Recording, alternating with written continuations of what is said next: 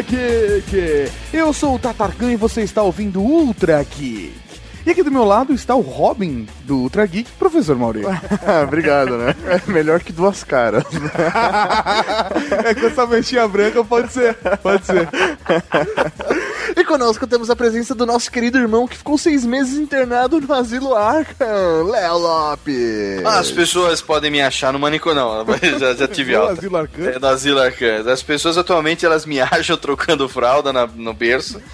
É, atualmente, atualmente desde 2009, bladobladoblado.radiofobia.com.br é o seu podcast antiácido efervescente de licinha que a cada 15 dias enche seu cérebro de É michórdias. o podcast co-irmão do Year Geeks, Ah, né? que bom. Exatamente, somos sócios, parceiros em muita coisa. Sócios do crime somos, sócios Somos incríveis. Parceiros do crime. Deu pra ver depois das camisetas, né, velho? Que foda, foda. partners in crimes. cada vez mais próximos. E o cinéfilo que já beijou a era venenosa na boca, Bruno Costa.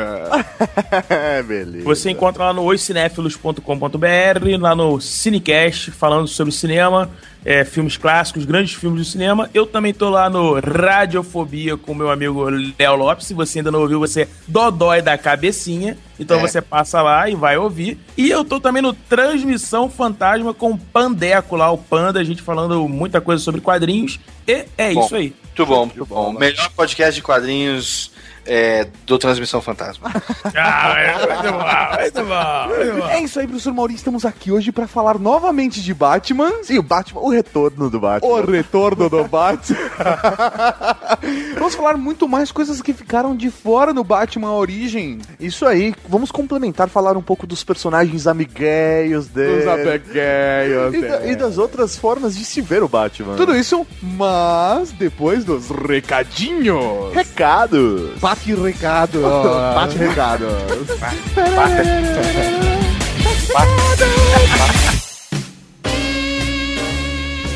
Recadinhos do coração. Coração não, caralho. Tá bom, recadinhos. Recadinhos, mal.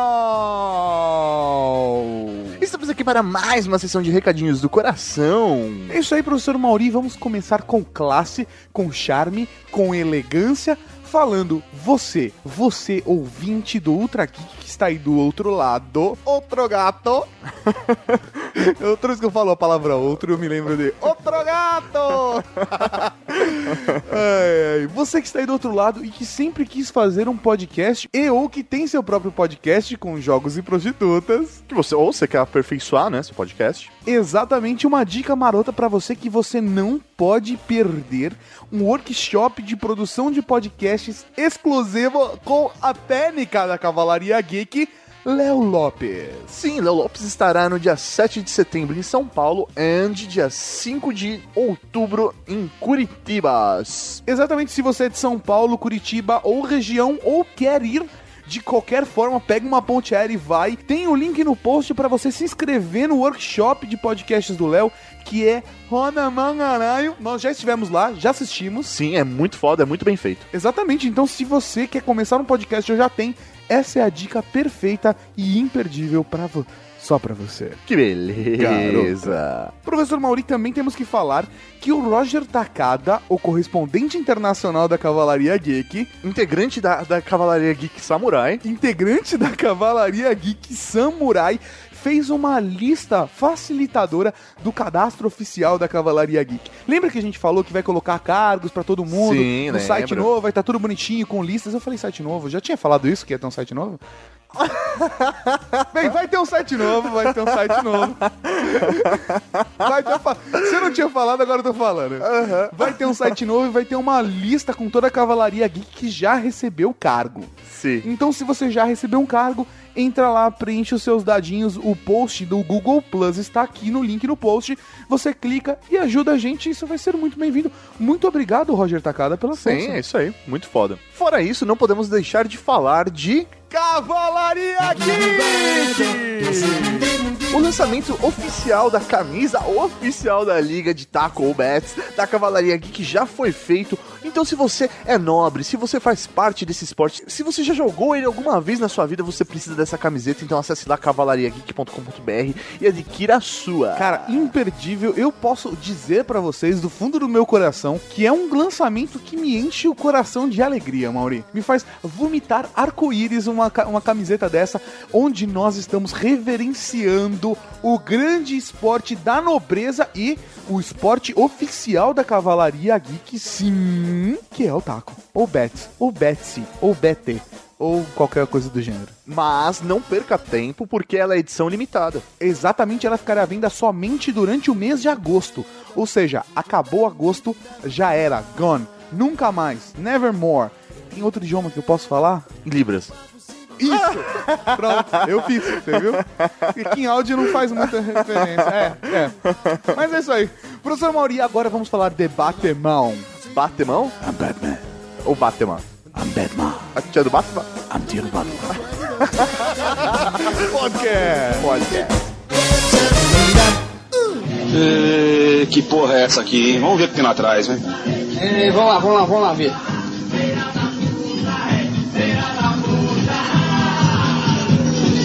A dupla dinâmica? Não, sério, guarda seu pai e sua mãe vestido para o baile dos enxutos. Beleza. Estamos aqui de Beleza, novo. beleza, Olha só beleza. que gostoso, falando de Beleza, Batman. beleza, beleza, beleza, beleza. Falando do Batman, Bate beleza, bate beleza. Batman. Bate beleza. tudo bate bem? Garoto, eu tô Batman não bate bem da cabeça, né, cara? ele é dodói, ele realmente é, dodói. É, tem problema, tem problema. Vamos começar Problema. falando do que, Mauri? Cara, eu queria começar falando, no último episódio 93, a gente falou sobre toda essa origem do Batman. Mas a gente não comentou sobre, por exemplo, personagens que, na minha opinião, são tão importantes quanto o, o seu inimigo principal, Coringa. Por exemplo, o seu mordomo fiel. É verdade. O Eu pensei que fosse mandar um seu barriga. O, o Alfred, né, velho? O Alfred, velho, ele é, ele é praticamente a, a mulher do Iron Man, né, velho? Ela é a Pepper Potts do Batman. É Ó, uma, uma curiosidade, sabe aquela pa- propaganda de papel higiênico que tem um cara falando Alfredo? É inspirado no Alfred. Olha! Exatamente, ele é Alfred Pennyworth. O legal é que o nome do cara é uma bosta, né? Porque Pennyworth quer dizer que ele vale um penny, ou seja, Vale um centavo. é, vale um centavo. Alfred Pennyworth. Ele é. Apareceu. é, não, não foi no começo, acho que foi recontada a história depois que surgiu ele como sendo aquele que acompanhava a família Wayne há muitos e muitos anos. Praticamente criou o pai e criou o filho também depois, né? E ele tem experiência. Ele é inglês, né, Bruno? Isso. tem é, experiência de guerra, então ele é, de enfermagem, assim, primeiros socorros. How convenient, né, cara? Você tem um mordomo que é super inteligente, manja tudo de, de computação e primeiros socorros e medicina, é, sei lá, para, para fraturados, essas coisas. Não, e detalhe que assim, ele é o mordomo perfeito, né? Porque nem o mordomo do Papa conseguiu, né? Até o mordomo do Papa traiu ele, né, mano? Agora o Exato. Alfred, velho, é perfeito. Exato. Não, e o Alfred é muito legal porque em cada, cada história conta ele assim, sempre com um ar assim meio nunca nunca foge disso, né? Ao mesmo tempo que ele é solitário, ele tem aquele jeito sarcástico, sacana, que tá sempre falando pro Bruce aquilo que ele não quer escutar, né? É, ele é o pai que o E- Bruce não tem, né, cara? Assim, essa percepção que eu tenho é que ele, ele, ele É. cumpre um papel paternal na vida do Bruce. É o pai que o Bruce não teria, né? Porque o pai dele era um cara é, filantropo, milionário, aquela porra toda, né?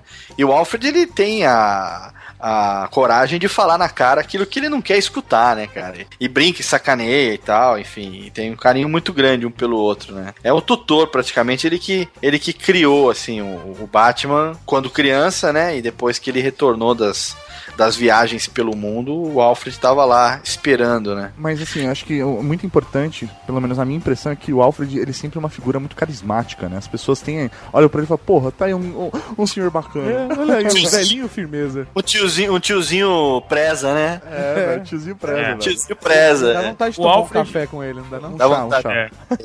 É, o Alfred serve muito como suporte também pro Bruce, né? A gente não pode esquecer que várias vezes quando o Bruce tá machucado ou tá ferido, ele acaba ligando pro Alfred, o Alfred é que vai buscar, como o Léo falou, o Alfred tem experiência militar e tem experiência também com primeiros socorros, uh, faz, geralmente é ele que faz, enfim, é, toda a medicação do, do Bruce e tudo mais, que o, o Wayne não vai muito a hospitais, até por, por conta de não querer que isso apareça publicamente, né? Então o Alfred ele foi ganhando esse background para facilitar também essa contar essa história, né? Porque ele acabou ajudando o Batman em vários momentos. Não só o Batman, o próprio Dick também é, várias vezes vai na mansão para conversar com o Alfred. O Alfred sempre fala como tá o estado do Bruce naquele momento. Olha, não quer receber ninguém ele tá passando por isso. Ele tá... Então, ele serve também como uma, uma, uma bússola ali também do, do próprio Bruce Wayne, né, cara? Uma véia fofoqueira, vai falar.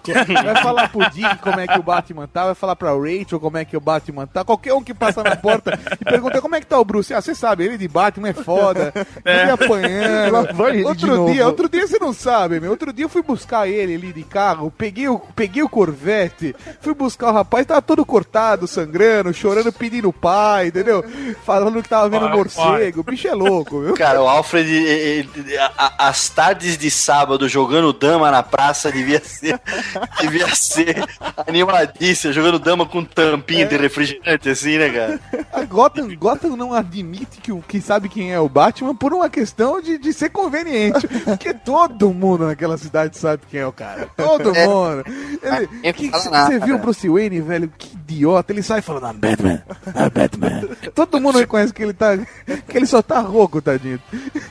Distribuindo pastilhas Valda pra ele, assim. Balinha, balinha, que é balinha? Isso aí. Ele sempre achou que tinha bafo, mas não, era. É, o Alfred segura. No filme tem uma parte muito legal no Batman. E eu falando agora que nem italiano, ninguém vai tirar essa merda de mim. obrigado. Que o, o, o, o, Alfred fala assim agora pra mim. É, obrigado. É, é, um, é, um, é um velhinho fofoqueiro. Da moca. Da moca. O velhinho da moca que torce pro palestra e pro Juventus. Isso, isso mesmo. Eu vou do Bolsa, vai lá. Eu vou do Bolsa. No filme O Cavaleiro das Trevas tem uma cena muito legal que a Rachel tá dormindo, né? E aí o Bruce fala assim, leva ela pra casa e tal, leva ela não sei pra onde. Aí ele vai botar ela no carro, parece que ele tá encoxando ela. aí tem os dois do buffet que estão ali do lado de fora da mansão, uhum. olhando pra ele assim, ele tá botando ela assim, parece que ele tá dando uma carcada. Né? Fala assim, é, bebeu um pouquinho demais. bebi um pouquinho demais, sabe como é que é, né? Eu bebi um pouquinho demais. Um pouquinho demais, vamos a moça, né? Se fosse qualquer outro lugar, nego ia virar e falar, pô, com, com de bêbado não tem dor. Ela poderia ser minha filha, né? Tem que tratar com educação. A tadinha tá bêbada, né? Foda. Puxando o assunto do Alfred, o Alfred, que eu achei muito mega fofinho, velho. Ah, é o Alfred. Tá cada vez pior. Sério, do Batman e Robin, cara. Ele tá muito, tipo, vozinho, firmeza, tá ligado? que pariu. E nesse, nesse filme ele faz. Ele é o personagem que incentiva ao nascimento do Robin. Isso nos pro Robin. Isso é verdade, isso é, é, verdade. é, muito importante. Existe essa, essa linha, essa tendência mesmo do Alfred de incentivar o nascimento do Robin nas, no, nos, no Batman nos anos anteriores, nas décadas anteriores. A mancada desse filme é o Robin precisar ser adotado com 30 anos de idade, né? É, é foda, né, cara? Isso é foda. Pariu, eu vou adotar um moleque. O cara pode. O cara já tem filho. Ele não né, sabe se cuidar sozinho. 30 anos de idade ele não sabe, ele não tem condições. Vou te corrigir, mas não é no Batman Robin, é no Batman Eternamente, cara. Isso, isso, isso, isso. O Robin ele já tava lá e vem a Batgirl, que ela por acaso é sobrinha neta. Nossa, Nossa é horrível. Não, mas é que aquele Alfred é bonitinho. mas. Alfred é o vovozinho que fica jogando milho pros pombos na praça do Coreto. Isso, isso. E falando, não me come não, bicho. Tu não me come não. Então, mas nos, nas décadas anteriores, o Alfred tem esse papel também de direcionar o nascimento do, de um Robin ou desse parceiro do, do Batman ou não? Ah, eu não sei. Eu sei que ele sempre serviu de babá de todos os Robin, né, cara? Se fosse ver quanta fralda de Robin que ele já teve que trocar na vida, né, cara? Deve estar de saco cheio. Porque aquilo ali, a casa do Batman, era praticamente o porão do Michael Jackson, né, cara? O porão. É, o porão. Onde ele tinha as estátuas do Darth Vader, os flip que ali você leva a criançada pra ser feliz. Tem os potes de balinha, aquele que fica girando, baleia. que balinha, que é? Imagina quantos Robins já não passaram ali, o saco, pra que ele teve que pegar a pior fase da maioria deles ali, que foi a adolescência, que, que os caras são um adolescente e o pé no saco, né, velho? De repente ele ouve, o que que é? É o Robin rebelde roubando a Batmoto, então não pode. Eu gostei da frase, não, não, vamos parar e repetir o Léo falando. É o Robin Rebelde roubando a Batimoto.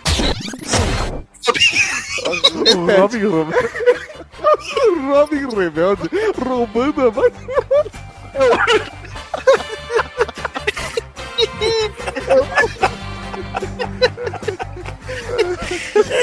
Robin Rebelde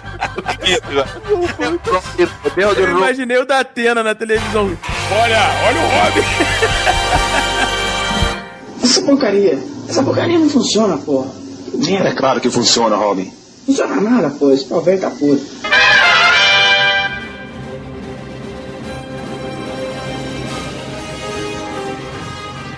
Aproveitar e falar dos vários Robins rebeldes que tiveram. cujo primeiro foi Dick Grayson, membro de uma família de acróbatas ou acrobatas, dependendo do uso das paroxítonas paroxítonas, Aham. que eram o, o The Flying Graysons, os Graysons voadores, né? Sim. E ele era o filho e tem várias versões pra morte dos pais do Dick Grayson. É, alguns dizem que era é, um bandido que o Batman tava perseguindo, que matou. Teve uma sessão do circo, não é isso, Bruno? Você que é o fã do Dick Grayson aí, do Asa Noturna. Isso, teve várias versões. Teve a versão da Era de Ouro, teve a versão da Era de Prata, teve a versão da Reformulação.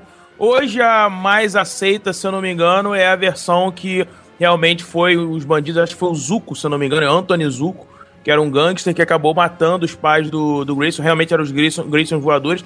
Inclusive o Dick, numa sequência dessas novas revistas atuais, ele retoma ah, o circo pra ele, ele assume o, o circo do- dos, dos pais dele e tudo mais, enfim, começa a, a rodar vários locais, inclusive Gotham, ele volta a Gotham, né? O que é muito legal, né? Assim, o cara pegar um jovem órfão, né? Que, que acabou de ter os pais mortos por um bandido que ele estava perseguindo. Sim. E esse jovem, ele é, enfim, um, um- tem um talento nato para as acrobacias e trapézio e essas Uhum. coisas todas. De repente, é muito conveniente ele ser.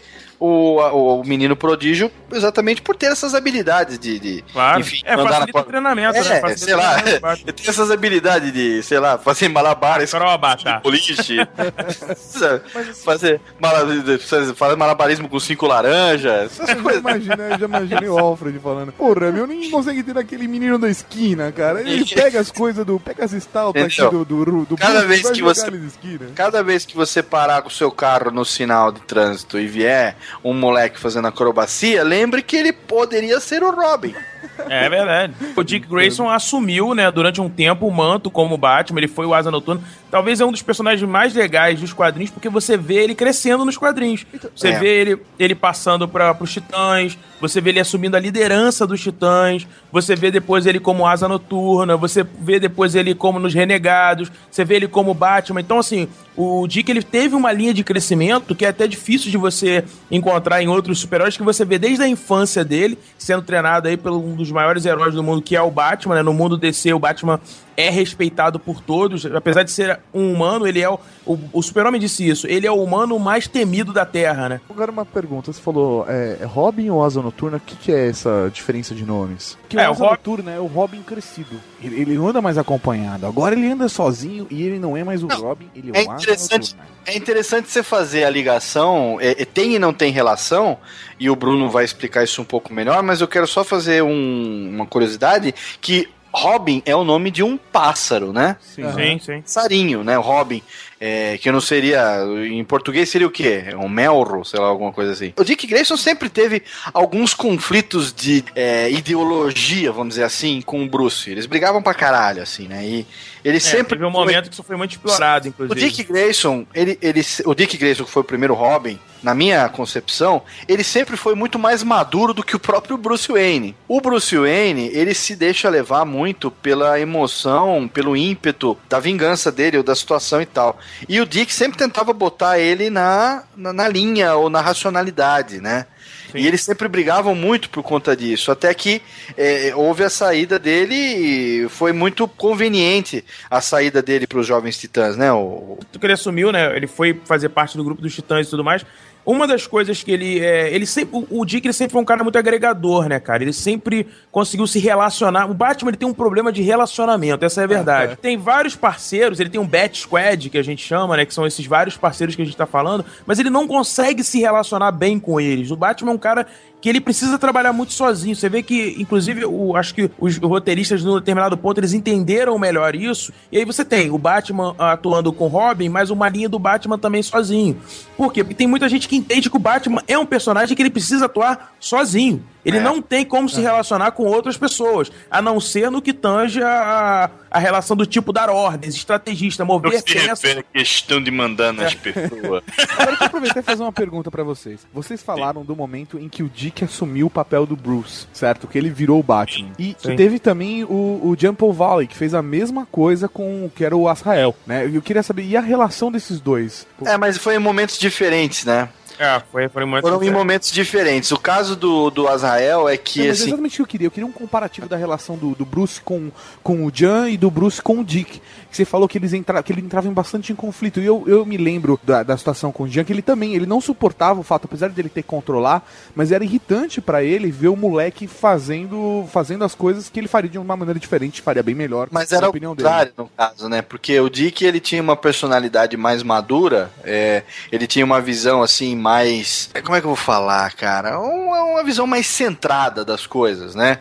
Ao passo que o Bruce ele sempre foi levado por essa, por esse ímpeto, por essa emoção. No caso do Azrael, ele já precisou recrutar. Já o Dick já não tinha mais, já já já, já tava seguindo carreira solo. assim. É, mas, é- mas é só pra gente deixar claro, Léo, só pra deixar isso aqui claro, o Dick, ele assumiria o manto. A Sim, tendência ele- é que ele fosse o Batman, só que o Bruce achou que ele não estava preparado pra assumir. Inclusive, isso criou um conflito ainda maior entre os dois. Qual foi a razão principal do, Dick Grayson deixar de ser o Robin, Bruno? Na verdade, o Dick chegou num momento de amadurecimento da carreira dele nos Titãs. É, isso foi mostrado no contrato de Judas. Muita gente ainda acha essa HQ pra comprar. Inclusive, se eu não me engano, ela foi republicada nos melhores momentos dos Titãs, do, do Wolfman Pérez, enfim. Participava dos Jovens Titãs como Robin, né? Ele era, era dos Titãs como Robin. E o que, que aconteceu com ele? Ele teve um amadurecimento que ele regou no momento da vida dele, na carreira dele, que ele precisou sair da sombra do Batman. Ele achou que o Robin ainda era a sombra do Batman. E ele se via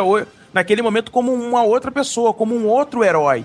Tanto é que ele larga o manto do Robin, né? Ele fica um tempo afastado dos Titãs e aí volta como Asa Noturna, entendeu? Porque ele precisava se reencontrar nesse ponto da carreira dele. É como, como herói, enfim. Ele tinha uma maneira de agir agora que era diferente da maneira do Batman, que era diferente da maneira de como o Batman pensava as coisas, né? É, e aí veio o Jason Todd, que foi o Robin, o segundo Robin, que foi morto pelo Coringa, né? E Sim. depois dele o Tim Drake, que aí Exatamente. já foi mais. Ele já, assim, ganhou o carisma das pessoas, né? Ele Ele, conquistou. ele, ele, era, ele era mais sombrio, né? O Tim, ele sempre foi muito sombrio. Ele foi- sempre foi muito parecido com o Batman, na verdade. Apesar de não ter aí ah, algumas das características que o Batman tem, ele sempre foi muito investigativo, igual o Batman é.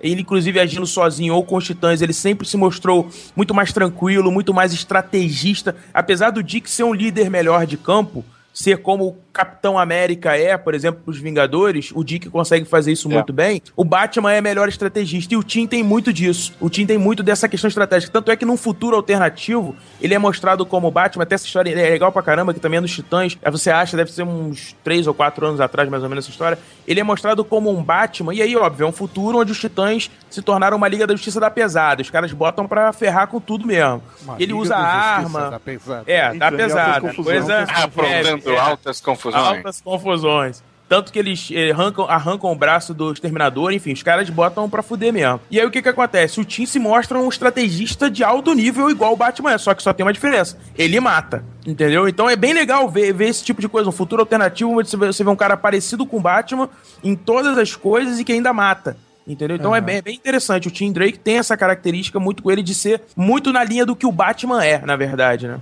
E a Carrie Kelly, cara? Que teve um, um quadrinho, eu não me lembro do que que era, e eu depois pesquisando aqui vi que é o nome da personagem é Carrie Hum. Kelly. Sim, é do Cavaleiro A das Robin. Trevas. Ah, é, no Cavaleiro das Trevas. Sim, no Cavaleiro, no Cavaleiro das Trevas ele tá aposentado. E aí, como eu falei, tem, não, falei no cast 93, ele tá aposentado, ele tem uma motivação pra ele sair da aposentadoria, que é a cidade tá sendo invadida lá por um grupo, tá sendo dominada por um grupo de, de, de arruaceiros lá e tal. E chega um momento que ele toma pau desse cidadão. Né, do, do líder dessa gangue. É, o líder dos mutantes. Líder dos mutantes, exatamente. A gangue dos mutantes.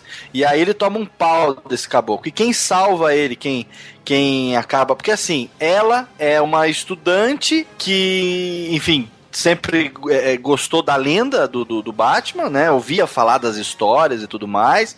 Também é, hábil nas acrobacias e nas piruetas e nos saltos e tudo mais. Muito esperta, muito inteligente. Que um dia vê ele fazendo, seguindo, perseguindo alguém e tal, em algum momento da história. E ela faz para si uma roupa de Robin e resolve sair correndo atrás dele, sabe? E ela vai atrás exatamente no dia que ele vai lutar contra esse líder da gangue dos mutantes. Ele toma um pau homérico desse cara, porque é muito mais jovem do que ele. E ele tenta enfrentar no muque e não na inteligência, né? Até pelo ego, né? Que ele, enfim, quer mostrar que na experiência dele ele é mais forte do que o cara. Toma um pau e aí quem bota ela dentro do Batmóvel e, e salva ele é a Carrie Kelly, que é a, a Robin, né? A primeira, a única Robin mulher da, de, toda, de toda a história. Mas é nessa história do, do Cavaleiro das Trevas, né? Do Frank Miller, que não entra na cronologia oficial, mas, Mas todo é mundo cons- aceita como uma história foda e que deveria entrar. É, não, não entra na cronologia porque ela se passa num futuro hipotético, né? Num futuro hipotético naquela época, né? Tanto é que é, Batman já tá aposentado em 1985, ele tem 60 anos de idade. Aí tem lá o presidente Ronald Reagan,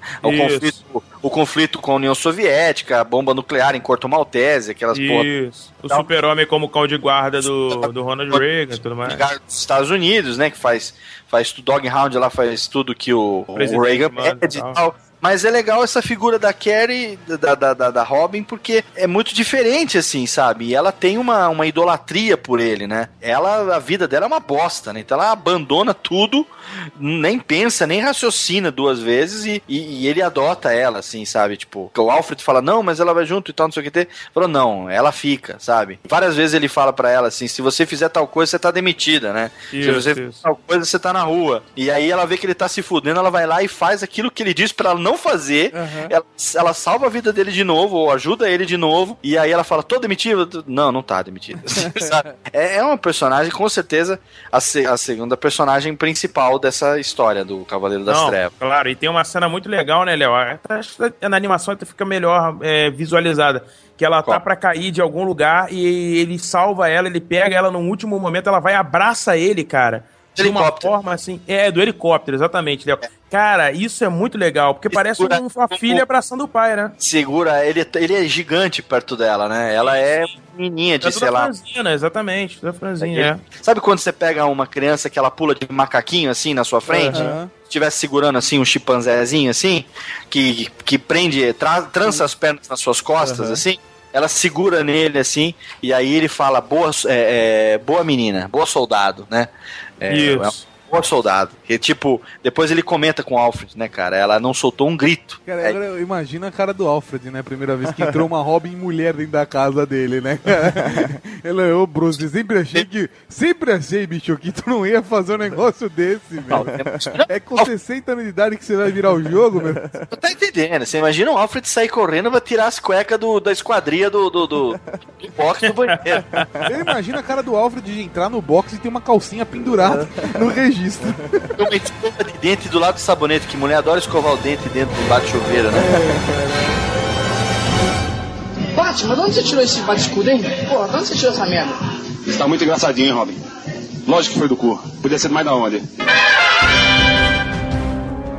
Agora, assim, vocês falaram do Robin, mas tem outros ajudantes que ele teve durante a história, o Batman. Por exemplo, sei lá, Batwoman, Batgirl, ou até o Sim. próprio Gordon. Não, o Gordon pra mim é um personagem que a gente precisa de fato dar uma aprofundada nele. Porque o Batman, ele precisa do Gordon. Sim. Sem, sem É, o Gordon, o, o Batman, ele é um fora da lei. A partir do momento que ele tá com a relação com o Gordon, por mais que ele seja fora da lei, tem o comissário ali dando aquela força, saca? É, o Gordon Cês- valida, né, cara? Todas É. as ações do Batman, essa é a verdade. Ele deixa Cê- o Batman participar das cenas de crime, de investigar antes. Muitas vezes eles já falaram, pessoal, todo mundo pra fora, e o Batman vai e investiga, entendeu? Quantas vezes ele fez isso? E, e é interessante, acho que o Léo vai, vai, deve relembrar aqui o que ele falou no 93, que é o ano 1, que reforça muito a figura do Gordon, né? E o Gordon é quase que um, com um personagem principal junto com o Batman da revista, a gente tem que falar isso também. E a própria Piada Mortal também, que acaba o- o- ele tendo uma importância muito grande, porque o Coringa tenta quebrar ele, né? Pra chegar no Batman. O Gordon, o comissário Gordon, ele não conhece a identidade do, do Batman, não É, sabe, sabe que é quem o é o Bruce. Wayne. E aí você tem uma cumplicidade muito maior nesse sentido da Bárbara Gordon, da filha do Gordon, que era a, a Batgirl. E Uhum. que depois ela foi aleijada pelo Coringa na Piada Mortal e ela se transforma na Oráculo, que se torna aí sim paraplégica, inteligentíssima da computação dos gadgets, que já foi uma forma agora de, já nos anos 90, né, Bruno, de trazer essa questão, de colocando a, a ex-Batgirl, no caso, como é, oráculo. E ela sabe da, da identidade dele, ela trata ele por Bruce na primeira pessoa, só chama ele de Sim. Bruce. Você vê no jogo, nos dois jogos, tanto no Arkham City quanto no Arkham Asylum, agora, os jogos da nova geração, a Oráculo é a relação do Batman com o mundo exterior, né? Ele que tá preso lá. E ela é tão importante, ela ganhou, é, no final dos anos 90, uma revista própria, cara. Ela, ela teve uma revista onde a Bárbara Gordon era Oráculo, tinha a Caçadora e tinha Canário, Canário Negro. Teve, As três série. de televisão, Birds of Série de Prey. televisão, Birds of Prey. Birds of Prey, exatamente. Birds of Prey, que mereceu, assim, tão relevantes no universo do Batman que mereceram é, uma revista e uma série de TV próprias, né, cara? a Bárbara, como oráculo, na verdade, ela faz um link com vários personagens da. Da, desse Bat Squad e da própria Liga da Justiça. Muitas vezes ela se relaciona com o Super-Homem, passa alguma informação pra algum outro personagem. Você mesmo citou o Birds of Prey também, que ela se relaciona com as duas e viajam vários lugares do mundo, agindo não só em Gotham, quanto, enfim, em outros lugares também. Serve como é, um personagem que traz informações diferenciadas pro Bruce, né? Ela acaba fazendo um link nessa questão de computação, invadindo como hacker vários lugares. Então ela ganhou até uma importância mais significativa, né? Lógico, no reboot ela volta a ser a Batgirl. Porque zera tudo, vários acontecem. Só pra explicar pro pessoal rapidamente, que o pessoal pode, sem querer, boiar aqui um pouco, Tato e, e Mauri. Mas o reboot atual que o Léo tá falando várias vezes aí é dos 952, né? Sim. Porque recentemente a cronologia da DC foi reacertada mais uma vez. Eles zeraram tudo, vários acontecimentos não, for, não ocorreram na história dos super-heróis e recomeçaram a cronologia de novo. Entendeu? Assim, o Batman e o Lanterna Verde foram que eu acho que foram os menos afetados. Muitas coisas ainda fazem parte da cronologia, mas outros personagens tiveram sua cronologia totalmente apagada. Então tudo que você leu no passado não vale mais pra várias coisas, entendeu? E, e o outro personagem também que faz parte desse chamado Bat Squad, e, o Bruno tá falando? Bat Squad. É, mas é um dos aliados em algum momento que foi importante, né? Principalmente por conta da queda do morcego. Ele apareceu antes da queda, né? Foi apresentado, né? O Bane, né? Criado pelo Chuck Dixon é, e também o Azrael, o Jean Paul Valley, que o próprio Tato já citou, ah, numa edição especial chamada Espada de Azrael, né? Foi escrita pelo Dennis O'Neill e maestralmente desenhada pelo Joe Quesada. Foda pra caralho. tenho, Esse eu tenho. É. E o Batman ele ajudou esse Azrael, né? Esse Jean Paul Valley, que ele foi, ele era, foi treinado por uma seita secreta, então tinha toda A aquela Ordem de coisa. São Dumas. Ordem de São Dumas, exatamente. Grande São Duma. Ele antes de ser convocado, longuinha. É. antes de ser convocado para vestir o- a roupa do Batman, né? Ele se mostrava cada vez mais violento. Então foi isso que o, o Bruno acabou falando também que o, o Azrael se tornou Batman, mas ah, o Robin foi expulso da Batcaverna, ele passou a usar uma armadura. Isso, aí é uma ele- fase meio negra na É, vida do foi, Batman, foi. né? E foi ela que acabou culminando no retorno do Batman, que tinha sido aleijado pelo Bane, né? Isso. Quebrou a coluna dele, é, é, é a queda do morcego, né? E aí foi quando, então, aí, eh, dois anos depois do surgimento do Azrael, que o Dick Grayson, então, vestiu a roupa de Batman e, e com o Tim como Robin, formaram isso, né? Teve a série Filho Pródigo, né? Que foi o último arco de histórias antes do Bruce Wayne voltar curado, milagrosamente, fez um tratamento na base da raiva, né? Que ele ficou puto que o Azrael tá fazendo merda. Ah, fiquei puto, fiquei puto, voltei a andar, sabe? Pra- É, é praticamente o que fazem no Dark Knight Rises, né? Quer, quer curar o cara, prende ele num buraco, né, cara? Prende ele num buraco, liga a televisão e provoca, né? Tipo, Isso. vou andar, vou andar, vou andar. Andei. Um dos motivos que a gente trouxe o Batman é que ele é um dos heróis mais geeks dos quadrinhos. E, obviamente, depois do, do cinema, das séries e dos jogos. Mas é porque, pra mim, o que constrói atrai o Batman, fora aquele ponto todo da psique que a gente falou no episódio 93, é o lado dos gadgets dele. Porque ele tem o Batmóvel, ele tem o Batirang e ele tem o não, Antes de falar de qualquer coisa disso, você tem que falar do cinto de Sim, utilidade. com certeza. Cinto de utilidades, que sempre foi meu sonho ter um cinto de utilidades. Eu brincava quando era moleque de fazer. Eu, eu fiz o meu cinto de utilidades quando era criança. Se você aí, pequeno geek, cabaço, que nasceu virgem, não, nasceu virgem todos nascemos, mas que nasceu há alguns anos e não sabe o que, que é, uma câmera fotográfica antigamente usava uma coisa chamada filme. E essa coisa chamada filme, que você colocava dentro da câmera, que depois que você tirava a foto você tinha que mandar revelar. Olha só que absurdo, imprimir a foto num papel. Olha, olha que louco. Tirar foto num papel e colocar dentro de um álbum e ou um quadro. E hoje você fica virando as páginas virtuais do seu tablet e vendo as fotos que você tirou da vizinha pelada. E- Até porque você não teria coragem de mandar revelar isso. vinha- isso vinha num tubinho plástico. Esse tubinho plástico ele era muito útil para se fazer um cinto de utilidades. Olha só, olha só. Você pegava um cinto velho do seu pai, sinto muito, papai, mas eu virei. Você cortava ele, colava esses tubinhos nos, em volta, e aí você tinha um cinto de utilidades feito homemade, feito em Cos pobre, cos pobre. Pintava de amarelo. A única coisa é que você tinha poucas coisas que cabiam nesses tubinhos para servir como utilidade. E quase todas as utilidades que você tinha como fazer em casa eram totalmente inúteis. Por exemplo, você não conseguiria jamais, Lavi, se pendurar utilizando um fio da espessura que os heróis utilizam, né? Praticamente um barbante de empinar pipa, você consegue se pendurar com ele. Pô, Léo, e você falou uma coisa muito legal, cara, porque isso também foi evoluindo com o Batman, né? É interessante que ele foi. Quanto mais a nossa tecnologia foi evoluindo no mundo normal, o Batman também foi evoluindo. E várias coisas do mundo normal, obviamente do nosso mundo, foram levadas pra revista. Então hoje ele tem computador de pulso, ele tem uma série de coisas que normalmente você poderia ver aí, enfim. Não é, É. nada absurdo. Mas tem as coisas maiores, como, por exemplo, bate-asa, né? Sim. Aham. Bate-helicóptero, bate-lancha, bate-submarino, o bate-móvel, que a gente não falou em nenhum momento até agora, do bate-móvel, bate-peteca, bate... Coisas legais também que o Batman tem. O Léo tava falando uma série de coisas. Ele tem o Batpod, que é a moto que a gente vê no filme, inclusive, né? O, o Bate-Arpão, que é até uma herança do primeiro Batman, né? Daquele Batman lá de trás do Bob Kane, do Bill Finger, que usava pistola. Só que eles fizeram uma modificação pra tornar a pistola não letal, né? Ela pode tanto dar tiros de taser, por exemplo, como realmente usar o arpão pra se pendurar em algum lugar.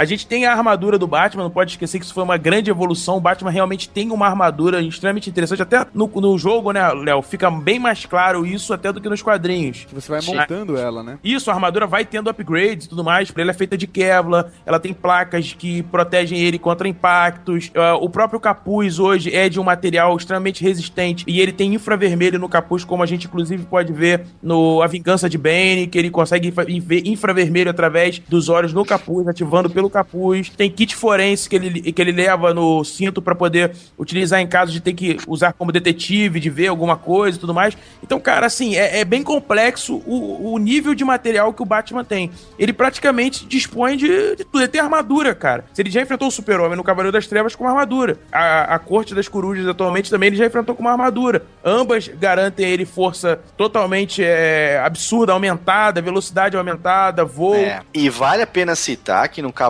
das Trevas ele enfrenta o Super-Homem usando uma armadura que tinha um fio que ele ligou no poste. Ele usou a energia complementar, emprestou energia da cidade inteira para dar um mega boost na armadura para ele. Ele tava carregado, tava com um fio, tava conectado no poste, velho. Era.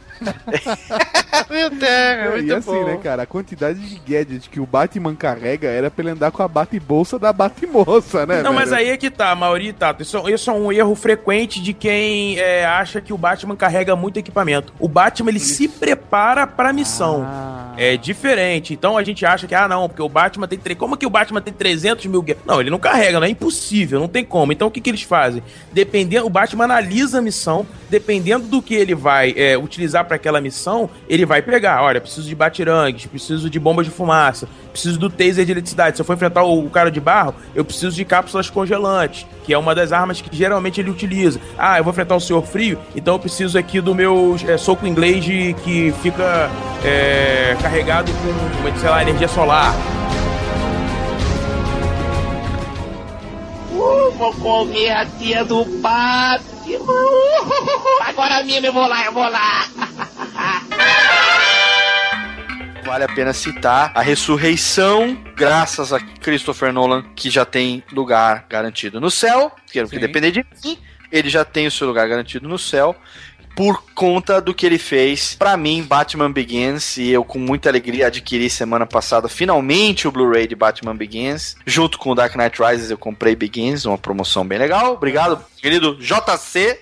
Beijo pra você. Ah, o JC é um fofo. Eu tenho honra de ter agora na minha coleção o Batman Begins. Batman Begins pra mim foi um retorno assim, cara, respeitoso. É, eu vi todas as referências a ano 1 e não tem como não se apaixonar. Claro que tem algumas coisas ali que, ah, Hazal Ghul, sabe? É, não é, o, não é o Hazal Ghul, né? É, cara, não, não bota ali, sabe? Botar ali Qui-Gon Jinn pra ser Hazal Ghul, não rola, sabe? Então, é, botar ele naquele contexto, mas tudo bem, alguém tinha que treinar ele, alguém tinha que dizer, né, I'll teach you how to defeat 100 persons, sabe? Uhum. Tinha, alguém tinha que falar isso, alguém tinha que fazer essa porra. O treinamento dele tinha que, tinha que aparecer de alguma forma. Pra né? mim, isso vale o, o Begins, cara. O treinamento dele vale o Begins. O treinamento dele tinha que aparecer a Liga das Sombras como sendo o mote que faltava para que o Bruce tomasse a decisão de eh, enfrentar o crime pelo medo, né? Utilizando o medo como ferramenta. Essa coisa dele ter no Hazal Ghul o guru. A colocação ali do Liam Neeson, é que a gente só fica sabendo no fim do filme que ele era o Hazal Ghul o tempo todo, mas de fazer no papel do Duká que remete ao que treinou originalmente, né? O Bruce, né, no quadrinho. Isso eu achei que foi muito bem, muito respeitoso ao trabalho magistral que o Frank Miller e o Mazzucchelli fizeram em ano 1 e me, me deram de novo, tá? depois de velho já, com cabelo grisalho e barriga enorme. Aham, Então, E três filhos nas costas. dois na época, me deram, assim, a alegria de voltar a ter, sabe, a esperança de ver o Batman no cinema. E aí, velho, podem falar o que for. Dudu Salles, um beijo pra você. sabe? Mas, cara, pra mim, a coisa só cresceu. Só chegou num ponto aonde o final Dark Knight Rises foi espetacular, mesmo com todos os furos, cai a bomba a 200 metros da costa, ninguém morre de radioatividade, não conta o oceano, é tudo bem, ativei o piloto automático e tal. Cara, não interessa. O que houve entre o Batman Begins, que res- ressuscitou a esperança de se ter um Batman decente no cinema, Sim. A interpretação, pra mim, magistral de um cara que eu achava canastrão, que era o Christian Bale, que fez pra mim um um Batman totalmente fenomenal. Não podemos esquecer a interpretação do Alfred e do Michael Caine faz uma ponte, assim, uma ponte não, um, um, um, A escada emocional. Espelho, exatamente, uma escada pro Bruce poder construir o seu caráter. Só faltou o sotaque da moca. Só porra, os motoca, meu. E os motores. Toqueiro, velho. E o que aconteceu pra mim no Dark Knight com, com o Heath Ledger, que, meu, tem é todo cercado por essa coisa toda dele ter se envolvido tanto, que sabe Deus se o quanto que isso não influenciou pra ele ter se suicidado. Eu, eu não acho, eu não acho absurdo, não acho teoria da conspiração. O Bruno talvez concorde comigo. Eu acho perfeitamente é, Plausível. justificável, plausível, como diria os nossos queridos amigos do Mythbusters. Eu acho plausível, plausível que uma pessoa como o Heath Ledger, que já tinha tendências, enfim, um tanto quanto depressivas, né? Afinal de contas, ele deu o cu e book break mouth. Exatamente. Não é fácil você- dar o rabo pro príncipe da Pérsia. eu acho que- E- Entendeu? E você sabe como chama o segredo de Brokeback Mountain em Portugal, né? Como? Saiu pra pescar e tomou no cu, né? Os caras tomou no cu. E, é, agora voltando à seriedade que o, que o cast merece, eu acho que o Bruno deve concordar comigo que não é totalmente impossível ele ter aprofundado tanto no personagem, tenha mexido com a cabeça dele, sabe? Eu acho que o Coringa, como a gente já falou no outro cast, a gente encerrou o cast passado sobre Batman falando sobre a personalidade do Coringa, o Coringa, ele é muito denso. Pra ele chegar naquele nível de transformação, eu não sei se o Tato vai achar, provavelmente ele acha, sim, é, tem aí na, na- na internet, uma montagem do Heath Ledger de cara limpa e ele, os processos, o método de maquiagem, ele se transformando na maquiagem final do Coringa. Como é ele, sabe? É assustador, né, Ah, cara? tá limpa e ele se transformando. Ali, cara, não é simplesmente um ator maquiado, cara. Ali há uma mudança de alma. Tem que ter uma mudança de alma. Quem viu ele em Coração de Cavaleiro, sabe? Mesmo o Brokeback Mountain que eu não assisti, mas enfim, a baitolagem, aquela coisa toda, né? Quem viu ele também em outros filmes que ele fez, tipo Os Irmãos Green, se eu não me engano, tava terminando de filmar quando ele morreu, né? Coração de Cavaleiro também, Ned Kelly, são filmes com 10 coisas que eu odeio em você. e ver ele ali fazendo o Coringa aqui, é, é outra pessoa, não é outra pessoa, é outra alma, é outro é. ser ali, cara, sabe? Então isso pra mim coroou quando eu assisti Dark Knight, eu olhei Batman Begins e falei, velho, pode vir o que for, isso vai encerrar bem com o Nolan, em Nolan We Trust, entendeu? Aham. Save Nolan e Nolan no, na Terra. E pra mim, cara, o, encerramento foi magistral. Eu acho que mereceu. Concordo com o Jovem Nerd, nosso querido Alexandre, quando diz que aquela cena final poderia terminar só numa piscadinha do, do, do Alfred, sabe? Num sorriso. Eu acho que seria muito mais sutil. Eu entenderia, levantaria do cinema, aplaudiria, aplaudiria em pé igual. E já tinha explicado antes, entendeu? Então já, já estaria tudo combinado ali, depois da briga deles, mas ainda assim não tira o prazer que eu tive de acompanhar essa trilogia e, e- e dizer que realmente meu herói preferido teve o seu lugar merecido e honrado no cinema, cara. Eu acho que as referências que ele faz, ele é muito fiel a muitas coisas nos quadrinhos, ele se aprofunda. Ele talvez foi o que tenha tratado o Batman com o melhor respeito depois do Paul Dini e do Bruce Timm, cara. Nas animações. Talvez Sim. ele seja o cara que mais tenha tratado com respeito o personagem e fez uma coisa dificílima, que é o quê? Que é o que o Léo falou. Pegar toda a história do Batman, condensar em três filmes. Cara, é um personagem de 39, bicho. entendeu? E Isso. o cara conseguiu fazer você enxergar o personagem nos três filmes. Pode Isso. falar o que for, pode falar que o filme de repente não é tão bom quanto você gostaria, mas que ele não tratou com respeito. E o que o The Dark Knight, cara, não é uma obra genial, na minha opinião, cara, é- são coisas assim. Não tem o que discutir. The Dark Knight é uma obra genial, funciona. O Sim. filme você consegue enxergar os personagens. Você tem um Coringa que talvez seja o melhor Coringa. de- Acho que, cara, vai ser muito difícil. Não, é o melhor, ator- vai ser muito difícil o outro ator chegar perto do que o Heath Ledger fez. O Léo até falou uma coisa interessante. Até que ponto isso realmente mexeu com a cabeça do cara? Porque eu acho que ele incorporou o Coringa. O Jack Nicholson deu uma entrevista falando o seguinte, que era muito difícil interpretar o E Coringa. eu vi. O Jack Nicholson disse que entende por que, que o cara morreu. Falou assim que É, eu, é- eu consigo entender, entendeu? Cara, é, é- é uma questão de troca de alma mesmo, assim, pra quem, enfim, é, é você incorporar uma coisa que E disse que o Jack Nixon até falou pra ele, né, Bruno? Toma cuidado com Isso. esse processo seu, porque isso pode mexer com você. Eu não sei qual é a escola de atuação do Heath Ledger, eu teria que pesquisar pra falar melhor, mas o processo dele de composição da personagem foi se trancar durante um mês, focado na personagem, estudando muito material do Coringa, vendo filmes antigos, vendo filmes eh, que inspiraram, inclusive, a criação do Coringa do Jerry Robinson com o Kenny e o, e o, Bill, o Bill Finger.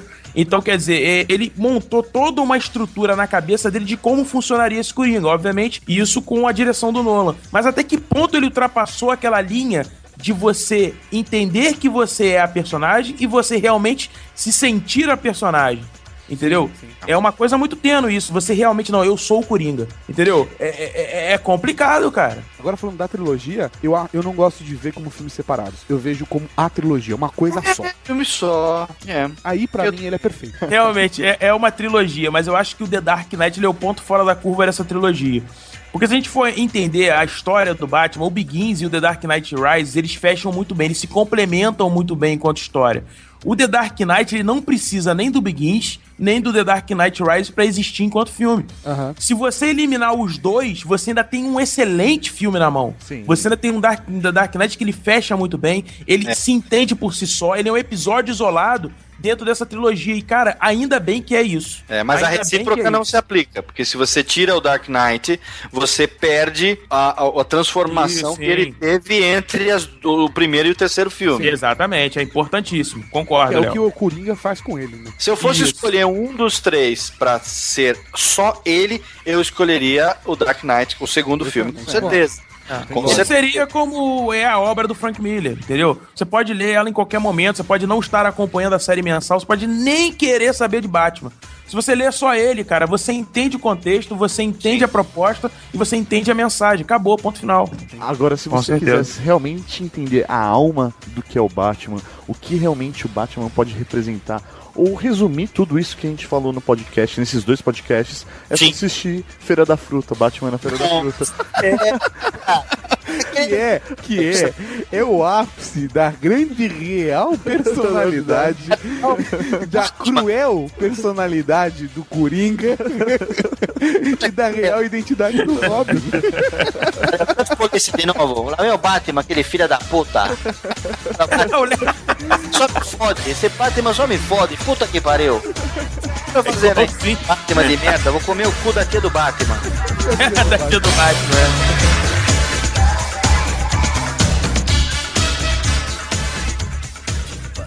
É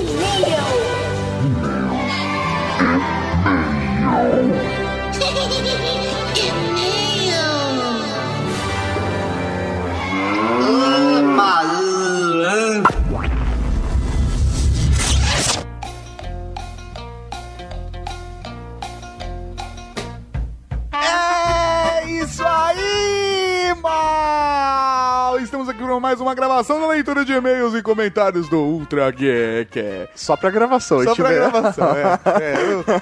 Às vezes a gente pisa na bola, né?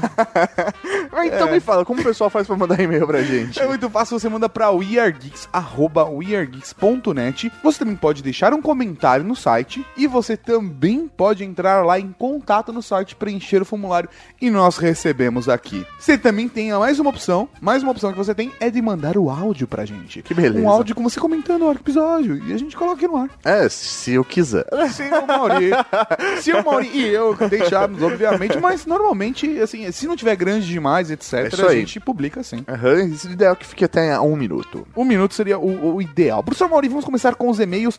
Começando com o e-mail do Hiro, o encurtador da Cavalaria Geek. Cara, pegou. Pegou que o Hiro, ele é o spy da Cavalaria Aham, Geek. Ele então, está se tipo- perfazendo Sim. de encur... Eu achei, cara, esse e-mail... Genial. Genial, cara, Genial. É o Hiro, ele é o Spy. Ele é o spy. Que pra quem joga TF, o Spy ele, se, ele imita os outros personagens. né? Exatamente, é isso que ele está fazendo aqui com o Nicolas Valentin. Ele está se perfazendo de encurtador da Cavalaria Geek. Eu achei isso massa. Não, e o foda, e o foda é que ele deve ter dado um step, né? Exatamente, ele deu um step, ele deu um step. Porque o, o encurtador não mandou e-mail. Essa semana não. o e-mail dele é Falsos Poetas. Os entendedores entenderão. Um Raul pro Hiro que mandou esse e-mail. Genial, Maurício. Genial. Genial pra gente. Foda. Próximo e-mail é de Thiago Iório. Caralho, a gente tá recebendo e-mail de web celebrities agora. Web Celebrities. Próximo vai ser de um ex-BBB. Thiago Iório, 30 anos, moca, engenheiro, ainda sem cargo na cavalaria. Raul, queridos amigos Tato e Mauri. Por conta do trabalho, quase não mando feedback para os podcasts que ouço, mas esse pod me fez escrever rapidamente sobre alguns pontos que notei enquanto ouvia. Vamos lá. Vamos lá. Primeiro, por que Katsu que alguém achava que os insetos não tinham inteligência se eles conseguiram mandar um meteoro de outro lado do sistema solar, ou sei lá de onde, colidir com a Terra? Convenhamos que acertar uma bolinha na outra, na sinuca, exige alguns skills que nem todos os humanos têm. Imaginemos enviar um meteoro colidir com um planeta. Adicionemos os fatos de que os dois estão em movimento e que não há um sistema propulsor, ou de correção de rota durante o voo. Eu vou te dizer, Thiago Iório, meu querido amigo, que você caiu na ladainha da federação. Porque, na minha opinião, não havia ataque dos insectoides naquele filme. Pra mim também no não rolou. livro sim, mas no filme pra mim aquilo era manipulação da federação e você caiu no conto do vigário. É, armas químicas. Alguém já pensou. Dois. Alguém já pensou que um meteoro atingiu a Terra? Um meteoro? Se um meteoro atingisse a Terra, certeza que seria o fim de toda a raça humana. É. Ou, Poderia ser, ou não, não é, sei. não sei. É que caiu na Argentina, então a raça humana continua intacta. Para com esse tipo de piada maldosa, mano. A gente tem vários amigos que são argentinos Eu, eu só tenho um amigo argentino e, ele, é, ele é meio carioca e meio argentino. Isso. é muito bacana. A gente, tem, a gente tem a sacanagem aqui em São Paulo de falar que carioca e argentina é tudo na mesma parada, né? Apesar de eu gostar muito de vários amigos meus cariocas, e... mas tudo bem, eu não vou ficar explicando Existe a a piada, rixa, né? aham. E aí a gente fala que ele, por ser meio carioca e meio argentino, menos com menos dá mais. Então ele é legal. Terceiro. É um Raul, um Raul pro Guga, nosso querido amigo. O Raul. Terceiro. Eu sempre achei que tinham baseado o filme no jogo StarCraft. Eu também pensava isso na infância. Pois cara. os insetos são bem parecidos com os Zergs e a continuação seria os Protoss. É, cara, eu também tinha essa impressão. Eu nunca joguei. Você nunca jogou StarCraft, cara? Não? Um puta jogaço da Blizzard. Eu gosto de mulher, velho. a evolução de qualidade e entrosamento de vocês é notória. O pod está muito foda. Parabéns, caras. Desejo muito sucesso e mais do que só os 30k que vocês estão ganhando ultimamente. tá bom. Ai, deixa eu ouço, deixa eu ouço. PlayStation 1, quero pedir o cargo de engenheiro da cavalaria. Cara, tanta gente que é de engenheiro, Engenheiro. desenvolvedor, cara. Sério. Eu- eu- a gente precisa considerar essa possibilidade. PlayStation 2, quero participar de alguma gravação. Porra, é verdade, a gente nunca verdade, chamou, né? o na chamou. calçada. Vamos chamar o pessoal do Na Calçada pra gravar conosco. PlayStation 3 tenho, mas uso muito pouco. e PlayStation 4 quero, mas tá caro. É porque o cara é casado, né, velho? É, cara casado é outra coisa, não foda. joga videogame, não pode ver. É aquela coisa. Sabe como é? Então acessem lá nacalçada.com. Raul pro Thiago. Um Raul pro Thiago Iori e pra toda a galera do Na Calçada. Ele é um lindo, cara. Eu Um gosto muito lindo, dele. Um lindo. Ele me manda ótimas DMs antes. Sim, não, porra, velho. Ele é foda. Eu fiz um pedido semana que vem. É. Eu fiz um pedido. Semana que vem eu já sei a temática. Até semana tem a Ah. temática agora, né? Semana que vem já tem uma temática definida. Na outra semana ele está considerando uma temática que eu pedi. Ah, que beleza. Próximo e-mail de Rodrigo Bexiga, analista de suporte, 28 anos, São Carlos, SP e sem cargo na cavalaria. Raul, caros soldados armados com metralhadoras de luz preparados para combater aracnídeos, prontos para arrancar nossas cabeças, mas sempre com um sorriso no rosto. Caralho, pensei que só eu gostasse desse filme. É muito tosco, mal feito, mas diverte pra caramba. Claro que os peitinhos ajudam, e muito, o filme. Infelizmente as sequências dele são uma grande merda, mas a animação é bem divertida e o livro é foda demais. Um item que merece estar no desconto geek. Sim, o item merece estar no desconto geek, mas é que temos um problema que existe. não, não tem onde encontrar esse livro, cara, no Brasil. É foda. Tá muito difícil Tá as coisas de sebo, assim. Se não, estaria assim no desconto geek. Continuando. O que falar do teatrinho no final? Parecia aquelas paródias pornô. Aliás, a paródia do Scooby-Doo vale a pena. Velho! que doente. doente. E com sotaque carioca parecia que o que era o Frota que tava interpretando. Veio uma imagem na cabeça perturbadora. E o salgado não tem nada a ver com frota. Nada, nada a ver. Ai, no mais é isso. Um grande Raul e muito sucesso, pois vocês merecem. PlayStation. Meu filho de 4 anos grita Raul toda hora. Ah, que da Um hora. Raul pro seu filho, meu velho. Raul! Raul. PlayStation 2. A loja Cavalaria Geek poderia ter, além de camisetas, camisas polo, pois vir trabalhar com uma dessas seria muito presa, principalmente a The Internet for Porn. Olha só, hein? Vou dizer, vou dizer, vou dizer, tenho pensado muito em produção de camisa polo. Sim, sim, já, já estamos orçando. Temos até um modelo já pensado. É. Não é nada do que já existe no site. Um outro, ah, tô pensando ainda. Tô pensando. Então, Raul. Raul pro Rodrigo Bexiga. Próximo e-mail é de Rogério M. Alves, 42 anos, empresário São Paulo. Mas ele não mandou um e-mail pra comentar o episódio anterior. Não, ele veio aqui por outro motivo. Outro motivo, porque ele vai ser batizado! Batizado!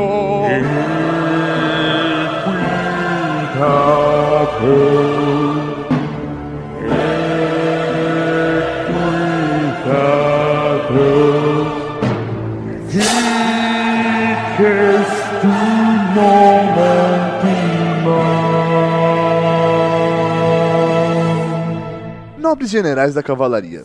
Nossa, você leu muito contos eróticos, sabe? Nobres generais da cavalaria. Na, qualidade, de CDF. hum, garoto. Vamos lá. Na qualidade de CDF, que evoluiu para nerd e hoje geek, iniciado nos tempos do TK85, com a TV PTBR e fita cassete onde se fazia curso de Basic, chegando sem esmorecer até esta era do iPhone e Mac tela retina. Caramba, o cara tem história, velho. Já fui técnico, professor de informática, hoje sou empresário na área de energização e também na área de contabilidade. E faço uso da presente missiva para solicitar aos senhores um cargo na Cavalaria Geek. Olha só. Tenho já um bom tempo acompanhado sua jornada por indicação do Léo, do Radiofobia, sempre em tímido silêncio, a sorrir e emocionar a cada episódio. Não me manifesto, pois percebi que gozam de amplo apoio da cavalaria, sendo incapazes de responder a todas as manifestações de apreço que recebem, mas gostaria de ser digno de receber tal distinção na Cavalaria Geek. Olha só, professor Mauri. E vamos, vamos analisar um pouco a história dele. O Rogério começou há muitos anos atrás como apenas um CDF, se transformou em um nerd e ele evoluiu para um geek, fissurado pelo universo de tecnologia. Um cara que começou no TK85 e foi até o iPhone e os Macs de tela retina. Ele viveu toda a história. Ele é a prova da sobrevivência da espécie. Da Exatamente. evolução da espécie. Exa- ele estava lá desde o começo. Ele viveu a história. Ele é um representante da história vivo. Ele que beijou a Dercy na boca quando mocinha. então, senhor Rogério M. Alves, Ajoelhe-se agora. você será conhecido de agora em diante como O primogênito da Cavalaria Geek! O primogênito, Cara, velho. o primeiro, foi o primeiro geek. ele veio através da história. Ele ajudou a criar o geek. Exatamente, como um Highlander. Não pode haver um. Sensacional, sensacional. É um prazer ter o primogênito aqui conosco na cavalaria. Um Raul pra você, meu. Próximo e-mail de Fernando Scalabrini, 32 anos, São Paulo, editor e host do podcast Papo Acessível. Tato e Mauri, tudo bem? Tudo bem, e você, Mauri? Tudo bem? Eu tô bem, velho, tranquilo. Obrigado, tudo bem. Bom. Cara, faz um tempinho que eu queria escrever, mas o tempo é sempre escasso e vamos deixando. Mas, ó, pera rapidinho, o Scalabrini não é nada de São Paulo. Ele está morando em São Paulo. O meu Foursquare está dizendo que Ah, ele está é? em São Paulo. Sim. Oh, que beleza. Aparentemente ele está em São Paulo, então já estamos convocando você para o próximo encontro da Cavalaria Geek. Por favor. Estamos ainda bolando, mas será nos próximos meses. Não é sobre nenhum episódio específico, mas sobre a mudança do nome do podcast We Are Geeks para Ultra Geek. Peraí, vamos, vamos ver o que ele tá dizendo antes. no começo, quando li o nome Ultra Geek, confesso que torci o nariz. À primeira vista, não gostei do nome. Afinal, estava acostumado com o We Are Geeks desde o episódio 20, mais ou menos, que foi quando comecei a acompanhar vocês. Caramba, das antigas, né? Das antigas. Mas ao pressionar o play e me deparar com uma conversa de cara limpa de vocês, o depoimento, suas opiniões, o quanto amam essa mídia e o quanto vivem ela, confesso que me arrepiei e me identifiquei ainda mais. Não só com o Year Geeks, mas com essa mídia chamada podcast. Hoje, por N motivos, o podcast é a minha principal fonte de entretenimento, informação e diversão. Achei no podcast o que perdi na mídia impressa, na televisão e, infelizmente, a demanda torta do rádio. Por influência de vocês, PirataCast, Papo de Gordo, Radiofobia, Nerdcast, Cocatec e tantos outros, hoje tenho o meu podcast e curto muito fazê-lo. Isso é um vírus. Creio que toda essa mídia só esteja engatinhando no Brasil. Creio que temos muito espaço ainda para preencher, muito público para atingir e evangelizar, no bom sentido, claro. Sim. Por tudo isso, pelo empenho que vocês têm nesse trabalho, pela mídia, pelo entretenimento que proporcionam, pelo carinho com que tratam seus ouvintes e fãs, principalmente as fãs. Eu digo-lhes que o podcast poderia se chamar Giló, arroz com feijão, qualquer porra, que ele continuaria a ser foda pra caralho. Animal. Ah, foda pra cacete. Merece o Raul no meio, só pelo comentário. Parabéns pelo Ultra Geek, parabéns pela ideia, parabéns pelo conteúdo, pela edição, que aliás está cada vez melhor. Simplesmente Raul, abraços, Fernando Scalabrini Paz. Raul, velho. Raul, meu velho, foda pra caralho. Muito obrigado você por todo o carinho e por toda a galera da cavalaria que sempre, sempre apoia a gente. Isso é muito importante mesmo. Mesmo. Professor Mauri. Mas não, por quê? Que som é esse? Quem sabe o nome dele? Esse som assim é do Momento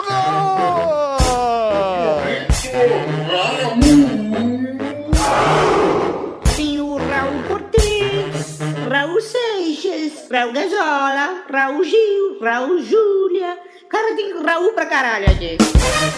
Eu gostei dessa musiquinha no momento, Raul. Tô até pensando em mudar a vinheta. Ah, lógico. O Raul para Alexandre Salles, que falou que vai ouvir o último episódio umas 10 vezes. O Raul para Márcio Silva, que disse que Tubaína Cowboy lembrou a época que ele não tinha gelo em casa. Caramba, velho. Foda. Um Raul pra Everton Agisaka, de Benevides, Pará, que teve boas lembranças com o tema do episódio passado. O Raul para André Russo, que achou foda o episódio. Ele tava nele, né? Fica fácil assim. Um Raul pra Rogério Calçafara, que não curte ouvir um podcast sem ter visto o filme antes. Então ele assistiu o filme com a esperança de ser foda, manteve a esperança de ser foda até o final, achou um lixo e só entendeu o motivo de termos feito um programa depois de ouvir o cast. Esse filme é animal, o melhor filme de ficção uma científica bosta. de todos os tempos. Um Raul para Rodrigo, que achou o site quando buscava podcast sobre mecânica e que curtiu, ficou e mandou seu primeiro comentário no site. É isso aí, um Raul pra você, meu velho. E depois mande com sobrenome ou com nick, pra isso ficar aí. mais fácil de identificar, porque só Rodrigo fica difícil. Um Raul pra Lineker, que está louco pra comprar o livro Tropas Estelares, mas não encontra em lugar nenhum. Tá difícil mesmo, É, velho. Só tem na biblioteca do Paulo Coelho. Mas dá pra você comprar também a versão digital dele, aí é É. mais fácil de encontrar. Um Raul para Rodrigo Schmi- Schimmer, o, o senhor dos acrílicos e marido da toalha. Tava com saudade dele. Tava com saudade deles. Que admitiu que a assinatura dele da Playboy foi presente de sua respeitável esposa. Ele gosta das matérias, mas prefere as seguras. Quem não? Quem não? Raul pra Harrier, que recebeu um e-mail gigante da gente. É verdade. Um Raul para Glaucia Serrosa, que manja dos Paranauê. Ela manja dos Paraná. É, Paranauê. Um Raul pra Fetichento, que viu a cena do açoite do rico e achou que pegaram leve demais. É um doente, Ele é né? um doente. Essa galera de BDSM é foda. Um Raul para Léo Bruschi, que tem vergonha de dizer que também curte o filme Tropas Estelares. Um Raul pra Michael Meira, que quando criança tinha medo dos insetos gigantes. Oh. Um Raul para Vinícius Rogério, que fez um convite aos adoradores de Tropas Estelares saiam do armário. Ficou meio estranho. E por último, o professor Mauri, um Raul pra Robson de Campos Ruiz, o boticário da Cavalaria Geek, que mandou uma foto do momento do batismo. Ajoelhado no chão e tudo. parou, parou a moto e ajoelhou, velho. Foda Animal. pra caralho a foto.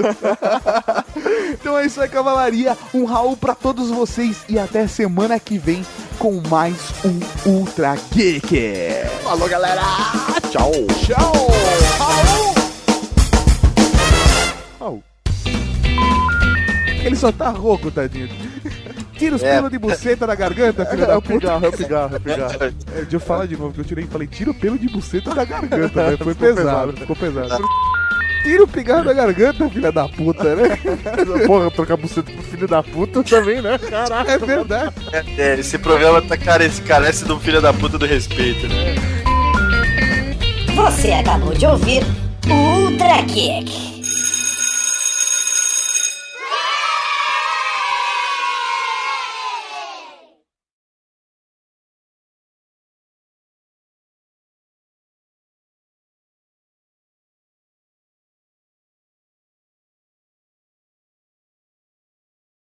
E acaba como acabou, né? Acaba como acabou? Como assim? Não entendi. O, o, o filho do Batman não morreu agora? Cara, só se foi recente eu ainda não li. Você tá dando spoiler foda, então. Quadrinho?